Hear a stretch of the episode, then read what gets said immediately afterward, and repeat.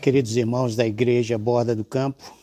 Estou aqui na minha casa, como você deve estar na sua casa, assistindo essa conferência, algo inusitado, né? Para uma igreja como as nossas igrejas, que estamos constantemente vendo as pessoas, conversando com elas, abraçando-as e motivando-as.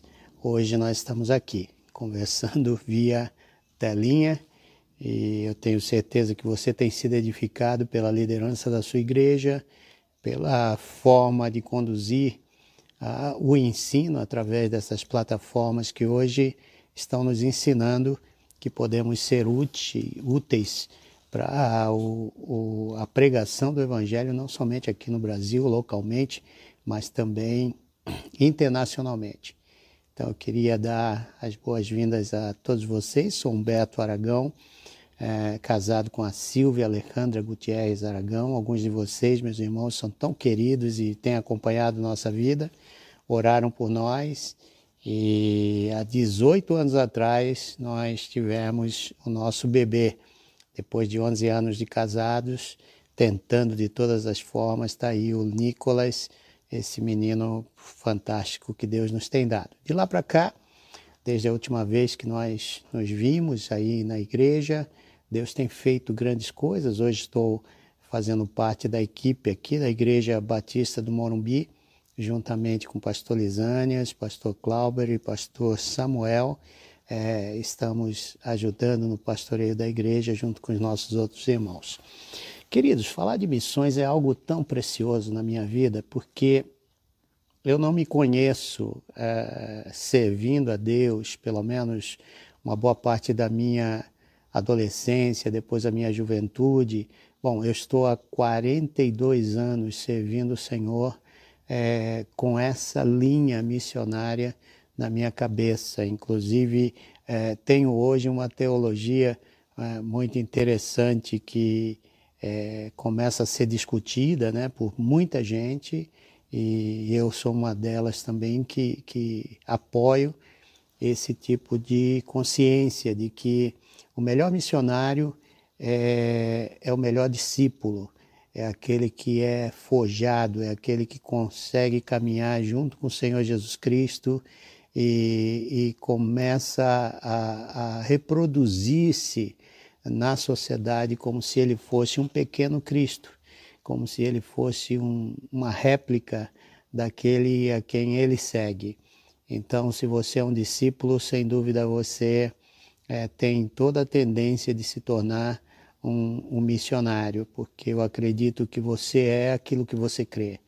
E se nós acreditássemos nisso, se toda a igreja evangélica no Brasil acreditasse nisso, eu tenho certeza que muito daquilo que vemos de errado nesse país e no mundo, nós estaríamos trabalhando de uma maneira muito mais efetiva em que cada pessoa que sai da igreja entre domingos, seja numa viagem internacional, seja servindo a Deus através da, da universidade ou da escola aonde você ensina, você é um protagonista desse reino maravilhoso entre os homens você é aquele que está fazendo o nome do Senhor ser conhecido. E para basear é, o meu pensamento, a minha reflexão com vocês nesses minutos, eu queria falar um pouco sobre o cidadão do reino é, vivendo no meio do reino dos homens, né? O cidadão do reino vivendo no meio do reino dos homens. E eu queria basear a minha, a minha reflexão em Filipenses 3, verso 1 a 20, e ali você vai ver um Paulo expressando a sua cidadania, falando muito sobre isso, mas aí então ele vai trazer esse tema de que todos nós somos cidadãos de um reino que não perece, de um reino que é, é duradouro, é permanente. E é para lá que nós vamos, nós estamos aqui de passagem. Somos brasileiros enquanto vida, mas somos cidadãos do reino dos céus. Você tem uma identidade brasileira, você tem uma língua portuguesa, você tem conversado e, e sonhado teus sonhos aqui nesse país, mas eu devo te dizer que mais do que qualquer coisa aqui desse mundo, você um dia desse estará diante do Pai. E, e, e, a partir do momento em que Jesus Cristo ele entra na tua vida, você começa a desenvolver as características daquele a quem você está seguindo. E, e essas características são valores, são crenças, são normas que, que forjam uma cultura. É a cultura do reino. Essa cultura do reino ela está sendo expressa é, conforme eu e você caminhamos por essa terra. Olha só o que Paulo está dizendo aqui para os crentes de Filipo. Olha só. Finalmente, meus irmãos, alegrem-se no Senhor. É, Escrever-lhes de novo as mesmas coisas não é cansativo para mim e é uma segurança para vocês. Cuidado com os cães, cuidado com esses que praticam o mal, cuidado com a falsa circuncisão, pois nós é que somos a circuncisão, nós que adoramos pelo Espírito de Deus, que nos gloriamos em Cristo Jesus e não temos confiança alguma na carne, embora eu mesmo tivesse razões para ter tal confiança. Se alguém pensa que tem razões para confiar na carne, eu ainda mais. Circuncidado no oitavo dia da vida, pertencente ao povo de Israel, à tribo de Benjamim, verdadeiro hebreu, quanto à lei fariseu e quanto ao zelo perseguidor da igreja quanto à justiça que há na lei, irrepreensível. Mas o que para mim era lucro, passei a considerar perda, por causa de Cristo. Mais do que isso, considero tudo como perda, comparado com a suprema grandeza do conhecimento de Cristo Jesus, meu Senhor, por cuja causa perdi todas as coisas. Eu as considero como esterco para poder ganhar a Cristo e ser encontrado nele, não tendo a minha própria justiça que procede da lei, mas a que vem mediante a fé em Cristo, a justiça que procede de Deus e se baseia na fé.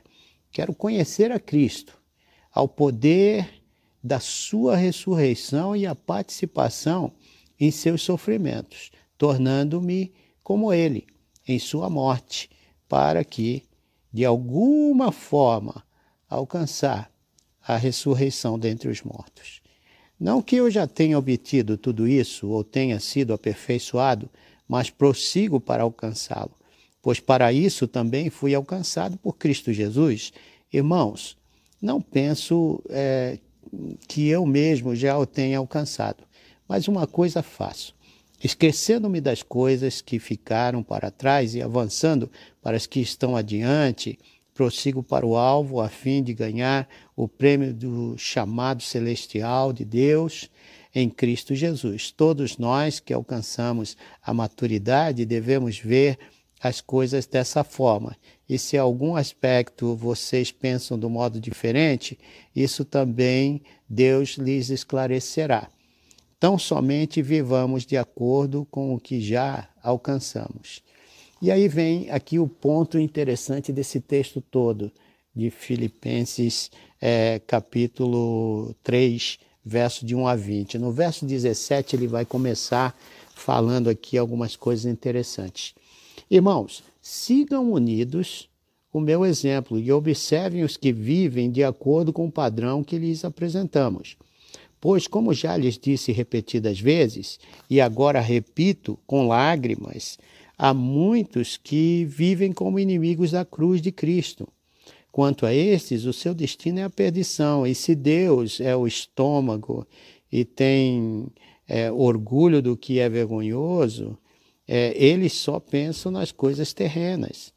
Aí ele fala: a nossa cidadania, porém, está nos céus, de onde esperamos ansiosamente um Salvador, o Senhor Jesus Cristo pelo poder que o capacita a colocar todas as coisas debaixo do seu domínio, ele transformará os nossos corpos humilhados para serem semelhantes ao seu corpo glorificado. É interessante aqui você perceber essas prioridades do cidadão do reino de Deus, né? Quando você tem um encontro com, com Jesus Cristo, as coisas mudam. Todo o teu ser passa a ser é, relocado, redefinido. É, há uma reengenharia total acontecendo nos teus valores, na forma de você perceber as coisas, o mundo, a tua cosmovisão começa a ser tocada de uma maneira tão profunda que, que as coisas, algumas perdem sentido e outras ganham sentido. Você começa a dar valor àquilo que o reino dos céus dá valor. Então, como eu disse para você, nós vivemos num mundo pós-moderno. Você sabe perfeitamente que esse texto de Paulo ele, ele é escrito e, e a base é, que vem da, é, do Novo Testamento para ele chegar até Filipe era, estava em Atos, Atos capítulo 16, você vai ver a narrativa toda ali é, de um homem que tem um sonho e de repente ele é totalmente levado a fazer aquilo que o Espírito vai, vai indicando para ele no caminho e ele vai parar nesse lugar. Passe a Macedônia e nos ajude. Então ele vai naquela direção e, e logicamente, ele está indo na direção de, grande, de um processo muito forte é, que vai testar o seu caráter, a sua obediência através da palavra que ele recebe. Você já percebeu que quando Deus quer falar com você, ele primeiro te dá uma palavra bíblica, depois ele, através do Espírito Santo de Deus, você tem o desafio, e muitas vezes, eu diria que a maioria das vezes, o desafio é muito maior do que você pode aguentar, do que você poderia é, imaginar. Logicamente, aguentar não seria a palavra é, correta, porque é o Senhor que te dá esse chamado, ele sabe que você vai é, realizá-lo se tão somente você obedece. Então aqui está o grande. Quando o Senhor fala isso para esse homem, ele vai ter que ir para uma cidade onde as leis, a moral, a ética não eram tão boas quanto os dias de hoje que nós estamos vivendo.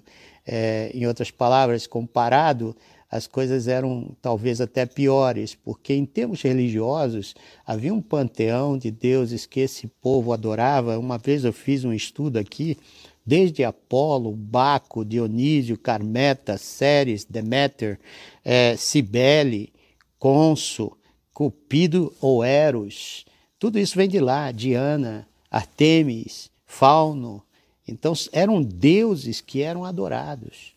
É, nessa cidade havia um, um, um centro é, muito importante de negócios que acontecia ali. Quando Deus leva esse homem para esse cenário aí, ele, ele leva ele porque ele está preparado para isso ele é um cidadão tanto é, judeu como romano, como ele mesmo explica. Se eu tivesse que me gloriar, olha aí, eu tinha tantas coisas para me gloriar, no entanto, eu não me glorio, glorio naquele que morreu por mim, que me deu a salvação, que fez tantas coisas por mim, que eu não posso deixá-lo de maneira nenhuma agora, nesse momento. Então, toda a mensagem de Paulo, a proclamação de Paulo, a vida de Paulo, as decisões de Paulo, a, a forma dele olhar a polis, a cidade e tratar as questões todas do ser humano era através da morte e ressurreição do Senhor Jesus Cristo. Então, esse camarada, é, Deus está levando ele para dentro de um lugar, de uma cidade, em que ele não vai encontrar coisa boa ele vai ter muita oposição. A, a vida dele não vai ser tão fácil naquele lugar. Naquele lugar havia um teatro ali que assentava cerca de 50 mil pessoas, era uma acrópole, né? É, muito bacana a, a construção que, que, havia naquela cidade. Vários templos é, em Filipo, né? e os deuses romanos e estrangeiros incorporavam-se àquela, àquele panteão, né? É, por causa das conquistas dos povos, das nações em que eles é, é, lutavam. E além disso, você vai ver aí uma série de outros detalhes que eu não tenho muito tempo aqui para é, para discorrer com você e a gente refletir neles. Mas a ideia aqui é que, que Paulo ele tem essa visão de que eu e você não somos cidadãos apenas dos lugares de onde você veio, das é, nacionalidades que você mais gostaria de ter. Conheço muita gente que quer ter cidadania europeia, cidadania americana, cidadania brasileira ao mesmo tempo. Você pode ter tudo isso, mas eu queria te dizer uma coisa. Você é um cidadão no reino dos céus se você foi lavado pelo sangue é, do precioso Senhor Jesus Cristo. E esse sangue do precioso Senhor Jesus Cristo vem acoplado de uma série de ensinos que, que fazem com que eu e você, através da Sua palavra, que é a, a, a expressão direta de Deus aos seres humanos aqui na Terra, possamos é, é, descobrir os caminhos que fazem com que a vida seja, seja melhor aqui entre nós. Então, o evangelho que Paulo recebe de Cristo, ele transforma cosmovisões ele faz com que Paulo ele, ele se torne um cidadão agora do reino dos céus com valores eternos, vivendo entre os homens. Eu não estou aqui para agradar nenhum presidente, eu não estou aqui para agradar nenhum homem, eu não estou aqui para agradar ninguém, nem a minha própria família. Eu estou aqui para agradar aquele que me chamou das trevas para sua maravilhosa luz o evangelho que Paulo recebe de Cristo lhe faz mudar sua teologia pessoal e viver em base da fé na pessoa e na obra do Senhor Jesus Cristo. Olha que coisa interessante, porque aquele que tem a fé de Cristo, ou a fé em Cristo, você vai reproduzir coisas ainda maiores do que aquelas que Cristo fez. E onde você reproduz isso? Na sociedade, no lugar onde você está e a partir do lugar onde você está até onde Deus quiser. Eu tenho um jargão que eu gosto muito de mencionar para as pessoas quando eu estou ensinando sobre missões, é que missões começam onde você está e termina onde Deus quiser. Então o evangelho que Paulo é, está falando aqui é o evangelho do reino, do reino de Deus, com valores, com princípios que devem ser aplicados enquanto você vive no reino dos homens.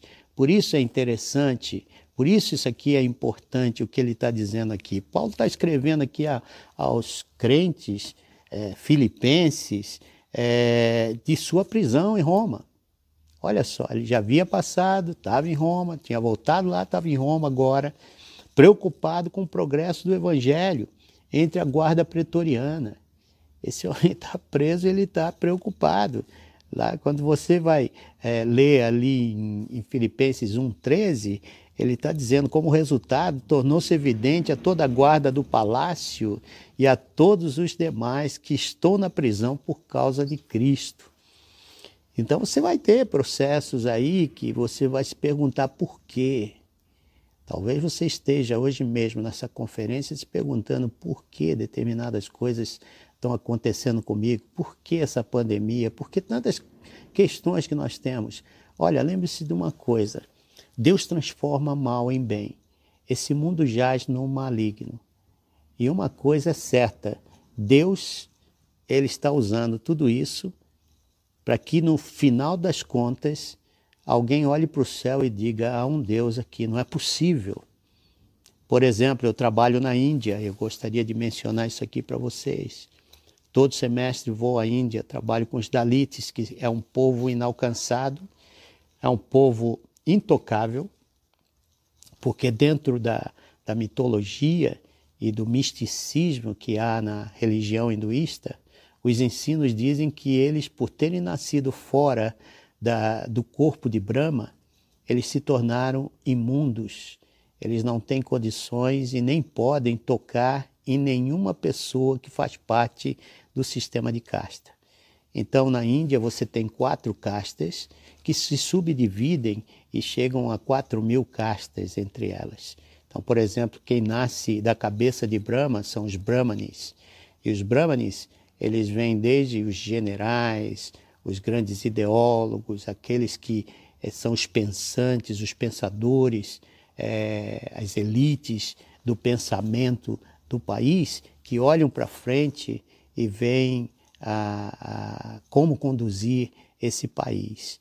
Então, de lá até o, a, a pessoa que vai se tornar um sacerdote, um padre ou então um pastor, ele faz parte dessa casta. Então elas se subdividem, vão diminuindo em valor, mas todos são brahmanes. É, se, tem, se você nasceu do ombro de Brahma, então você é um kshatriya. Os kshatriyas são generais, são aqueles que, que fazem a segurança do país, que trabalham nas forças armadas do país. Então você tem os, as maiores patentes até as menores patentes, que são castas, su, subcastas dentro da casta Sharia. Aí você tem os Vishwas que nascem do estômago de, de Brahman, que vai conduzir toda a parte econômica e financeira do país. Aí você tem todas as subcastas dentro disso, desde o homem de negócio, aquele que tem a sua companhia, até aqueles que não têm absolutamente nada, são camelôs, mas que estão fazendo a economia rodar. E você tem os Shudras. Os Shudras são aqueles que nascem dos pés de Brahma, que são aqueles que fazem um trabalho pesado na sociedade.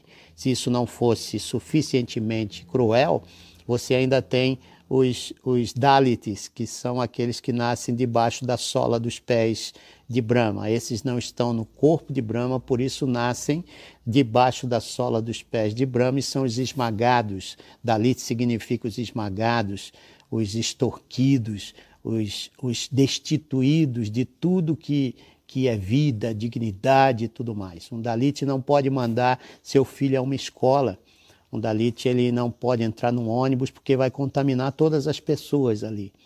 Um Dalit ele não pode sequer andar numa estrada porque até o pó da sua sandália pode contaminar aquela estrada e, consequentemente, contaminar as pessoas. Então você vê, esse é o mundo que a pandemia pegou todos de surpresa, desde os maiores até os menores. Governos nunca antes oraram tanto quanto estão orando nos dias de hoje. Nós nunca vimos, né, por exemplo, um país totalmente estratificado como é a Índia, em castas. Hoje, se o intocável não é tocado, onde o intocável precisa ser vacinado, precisa ser curado da sua enfermidade, o país não será curado. Consequentemente, o mundo não será curado.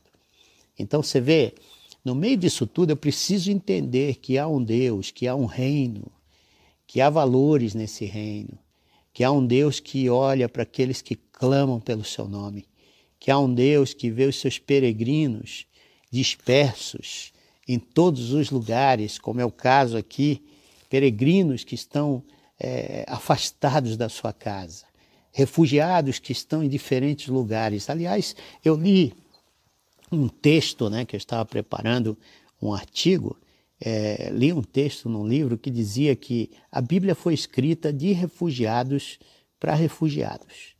E é interessante isso, porque quando você toma todos os autores que o Espírito Santo utilizou para escrever essa palavra inerrante que temos em nossas mãos, você vai ver que nenhum deles viveu no seu próprio local de, de nascimento.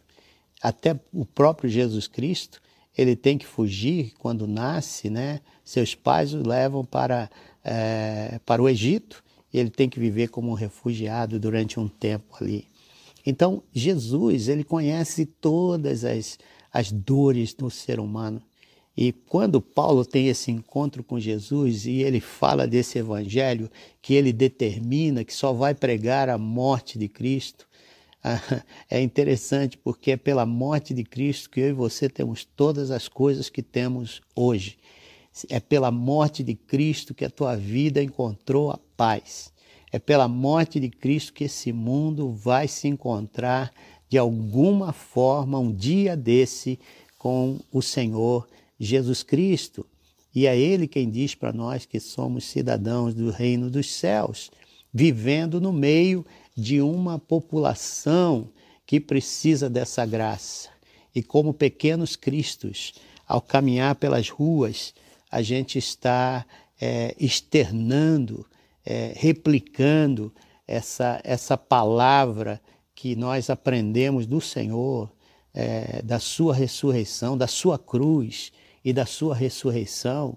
Nós estamos replicando isso conforme caminhamos é, com as nossas atitudes, comportamentos, forma de viver, forma de criar nossos filhos, para aqueles que estão olhando para nós. Essa é a missão de Deus para mim e para você. Você vai ver um vídeo de uma menina lá entre os Dalits, a primeira médica que nós temos em centenas de anos, que, que é uma Dalit. Essa menina sofreu muito para chegar a, a ser o que ela é hoje, mas ela diz com todo carinho, agradecendo aos irmãos, à igreja cristã do mundo inteiro que investiu na sua vida, que ela hoje é uma cidadã do reino dos céus, ela não é uma Dalit.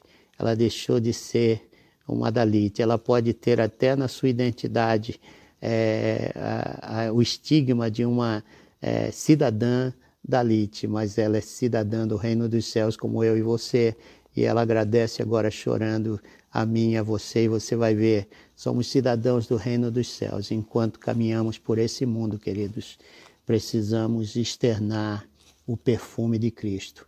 Precisamos ser como Cristo, para que as pessoas possam crer que Ele vive e que Ele é Senhor e doador da vida para todos aqueles que querem viver uma vida diferenciada nesse mundo.